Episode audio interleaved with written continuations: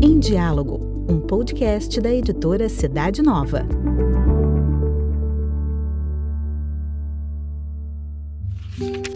Palavra de Vida, março de 2021. Faz-me conhecer, Senhor, os teus caminhos, ensina-me as tuas veredas.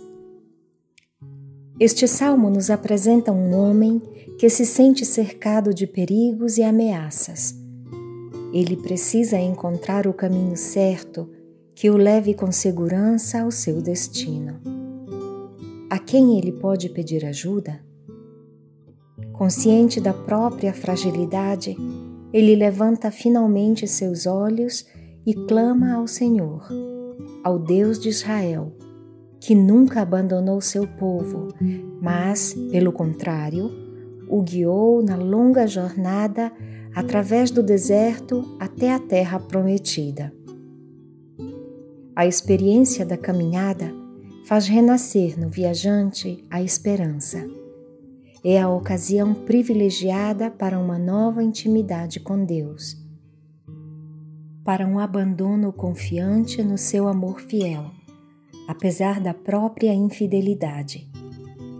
Na linguagem da Bíblia, caminhar com Deus é também uma lição de vida, é aprender a reconhecer seu projeto de salvação Faz-me conhecer, Senhor, os teus caminhos.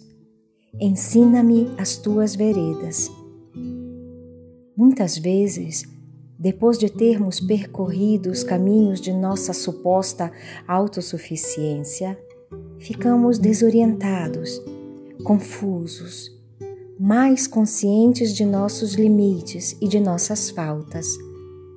Sentimos o desejo de reencontrar a bússola da vida e com ela o roteiro para a meta. Este salmo nos dá uma grande ajuda. Ele nos impulsiona a viver uma experiência nova ou renovada de encontro pessoal com Deus, de confiança em Sua amizade. Ele nos dá a coragem de sermos dóceis aos ensinamentos de Deus que nos convidam constantemente a sair de nós mesmos para segui-lo pelo caminho do amor, caminho que ele mesmo percorre em primeiro lugar para vir ao nosso encontro. O salmo pode ser uma oração que nos acompanha ao longo do dia e faz de cada momento, alegre ou doloroso, uma etapa de nossa caminhada. Faz-me conhecer, Senhor, os teus caminhos. Ensina-me as tuas veredas. Na Suíça, Heidi, casada e mãe de quatro filhos, procura viver a palavra de vida há muito tempo e agora está gravemente doente. Ela sabe que está prestes a atingir a meta de sua jornada terrena. Kate uma querida amiga dela nos conta.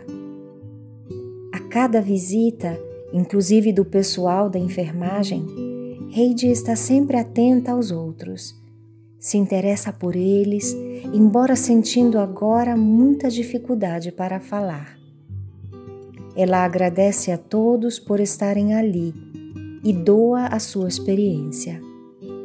Ela é o amor em pessoa um sim vivo à vontade de Deus. Atrai muitas pessoas, amigos, parentes, sacerdotes. Todos se sentem profundamente tocados pela sua atenção para com todos os visitantes e pela sua força, que nasce da fé no amor de Deus. Chiara Lubick comparou a vida a uma santa viagem. A Santa Viagem é o símbolo do nosso itinerário para Deus. Por que não fazer da única vida que temos uma viagem, uma viagem santa? Porque santo é aquele que nos espera.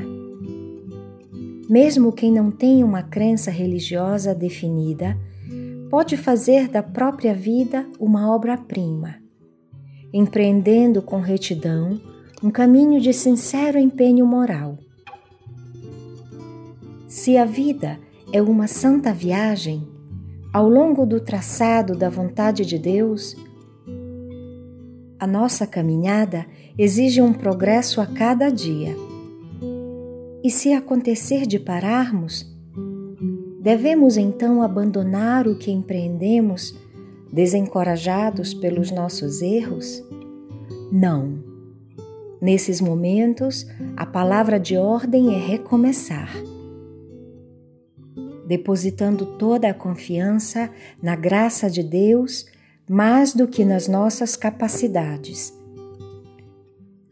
E, sobretudo, caminhemos juntos, unidos no amor, ajudando-nos uns aos outros. O Santo estará em nosso meio e ele se fará o nosso caminho.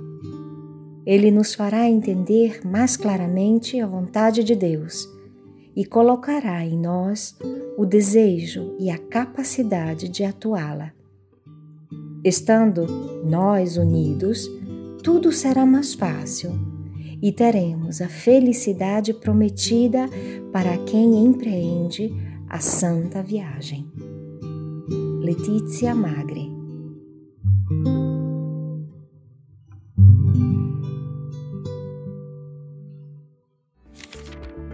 Você encontra o comentário mensal da Palavra de Vida na revista Cidade Nova. Para conhecer a revista e demais produtos da editora, basta acessar o site cidadenova.org.br.